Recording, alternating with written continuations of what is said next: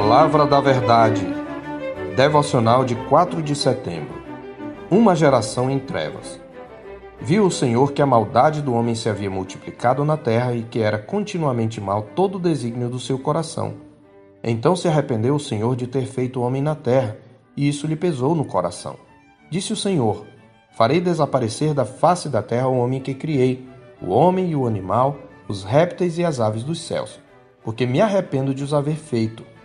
Porém, Noé achou graça diante do Senhor. Eis a história de Noé. Noé era homem justo e íntegro entre os seus contemporâneos. Noé andava com Deus. Gerou três filhos: Sem, Cã e Jafé. Certamente a igreja contemporânea tem muitas lições a aprender com a história de Noé, por pelo menos três razões. Primeiro, a nossa geração tem basicamente os mesmos referenciais e valores, pecados e perversões da geração de Noé. Segundo, a Igreja de Cristo tem o mesmo desafio enfrentado por Noé, a pressão de viver uma vida piedosa no meio de uma geração pervertida e corrupta.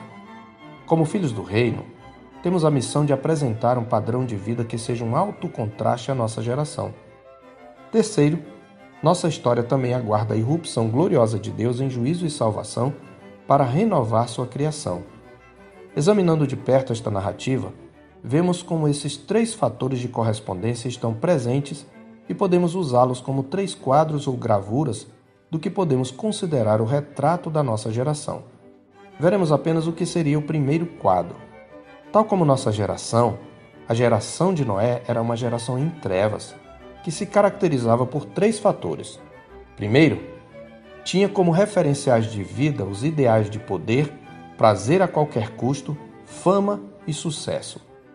A crescente corrupção daquela geração começou guiando-se pela concupiscência dos olhos e pela concupiscência da carne, o que os levou à poligamia e ao casamento misto. E o processo de corrupção segue a mesma dinâmica da queda, quando a mulher primeiro viu que a árvore era boa e agradável aos olhos, e assim tomou do fruto e o comeu como está escrito em Gênesis 3, a partir do verso 6. Os filhos de Deus viram também que as mulheres eram boas, tradução literal da palavra formosas, a mesma de Gênesis 3:6. E então eles as tomaram para si. A expressão filhos de Deus no verso 2 tem várias interpretações possíveis. Uma delas é que se referiria aos filhos de Sete, a santa semente que se misturou com as filhas dos homens, que seriam filhas de Caim, a semente da serpente. Ainda que não se aceite esta interpretação, é inegável que a geração piedosa se corrompeu, pois os versos 5 e 12 descrevem uma corrupção generalizada. Outra interpretação é a de que se trataria de anjos que desejaram as mulheres e tiveram relações com elas. Contudo, de acordo com o ensino do Senhor em Mateus 22:30, os anjos não se casam nem se dão em casamento. Além disso, em Mateus 24:38, Jesus se refere ao mesmo evento comparando-o à sua geração, de onde se conclui que os dois casos se referem a seres humanos. A expressão é a mesma nas duas passagens. Além disso, em Gênesis 6, a declaração do verso 3 aplica-se apenas aos homens, e os objetos do juízo divino na narrativa são homens e animais, não se fazendo mais menção a filhos de Deus como classe distinta de seres. A terceira principal interpretação que parece ser a mais razoável, seria de que se trata de reis que formaram haréns para reproduzir e aumentar seus clãs, tornando-se mais poderosos. Na antiguidade, os reis eram considerados divinos ou filhos dos deuses, e o narrador pode estar utilizando o termo pelo qual as pessoas se referiam a eles. Esta interpretação é corroborada pelos versículos seguintes. Bruce Walt, que acredita que se trata aqui de reis possuídos por demônios. De toda forma, o que se destaca no texto é a luxúria e a lascívia. Em Mateus 24, 38, Jesus descreve a geração de Noé como uma geração hedonista e despreocupada. No verso 4 de Gênesis 6, valentes ou guerreiros refere-se a heróis lendários que marcaram pela sua valentia, violência e força, adquirindo renome e fama.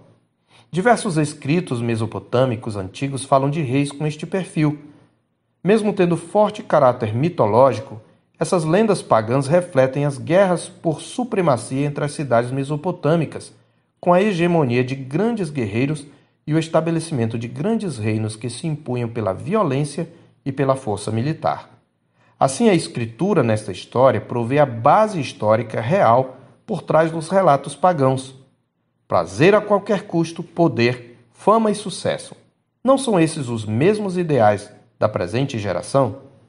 Em segundo lugar, a geração de Noé era marcada por uma intensificação desenfreada da maldade, da violência e da degeneração moral. O narrador observa que essa corrupção era extensiva ou generalizada ao observar que a maldade se havia multiplicado na terra, no verso 5a. Há forte ênfase neste aspecto extensivo da corrupção. Nos versos 11 e 12a, há uma redundância proposital na informação. A terra estava corrompida à vista de Deus e cheia de violência. Viu Deus a terra e eis que estava corrompida essa corrupção também tinha um caráter intensivo, pois Moisés observa que era continuamente mal todo o desígnio do coração do homem, denotando tanto a imaginação como seu resultado em obra, nos versos 5b e 12. No primeiro versículo citado, ele se refere a todo homem, mas no segundo ele fala de todo ser vivo. Cada um era responsável por sua própria corrupção, diz ele no verso 12. E como consequência, Toda a criação de Deus estava corrompida, degenerada, como dizem os versos 11 e 12. A palavra corrompida é a mesma utilizada em Êxodo para referir-se à condição da terra do Egito por causa da praga das moscas. Perguntamos mais uma vez: não é este o retrato da nossa sociedade? Não está ela cada vez mais apodrecida em sua depravação moral? Em terceiro lugar, a geração de Noé era marcada pela tristeza, pela fadiga e pela angústia de estar sob o peso da maldição de Deus. Vemos isto no capítulo 5, na genealogia de Adão. Primeiro no refrão que apresenta o enfadonho ciclo de vida, multiplicação e morte. Apesar da longevidade dos membros da genealogia, todos eles morreram. Em segundo lugar, diante desse ciclo, Lameque expressa a angústia da sua geração ao profetizar sobre seu filho.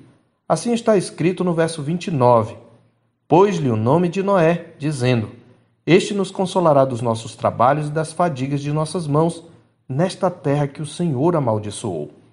Duas palavras estão ligadas ao nome de Noé: descanso e consolo. Ao mencionar trabalhos e fadigas, Lameque utiliza a mesma fraseologia que expressa os sofrimentos e dores da mulher e as fadigas do homem sentenciados em Gênesis 3, 16 e 17. Portanto, é um lamento por sentir o peso de viver numa terra amaldiçoada e entregue à vaidade ou frustração. Ainda que naquela geração os homens buscassem os prazeres, porquanto comiam e bebiam, casavam-se e davam-se em casamento, como lembrou nosso Senhor, sua euforia e hedonismo insanos provocavam um grande vazio e uma vida sem sentido. Não vemos aqui o retrato de nossa geração? Não são esses os mesmos referenciais? Não é a nossa geração em consequência desses referenciais degenerada e cheia de violência? Não é também o nosso tempo um tempo marcado pela ansiedade, depressão e angústia? A Escritura registra que aquela geração pereceu e, em diversas passagens, alerta para o caráter de advertência que a história carrega. Como sobreviver a uma geração em trevas? Antes de tudo, é preciso correr para a luz. Jesus disse: Eu sou a luz do mundo. Quem me segue não andará nas trevas, pelo contrário, terá a luz da vida. Você já correu para Cristo ou continua enredado nas trevas deste mundo? Em segundo lugar, se você já está em Cristo, é preciso renunciar ao mundo, como está escrito em 1 de João 2, de 15 a 17. Não ameis o mundo, nem as coisas que há no mundo.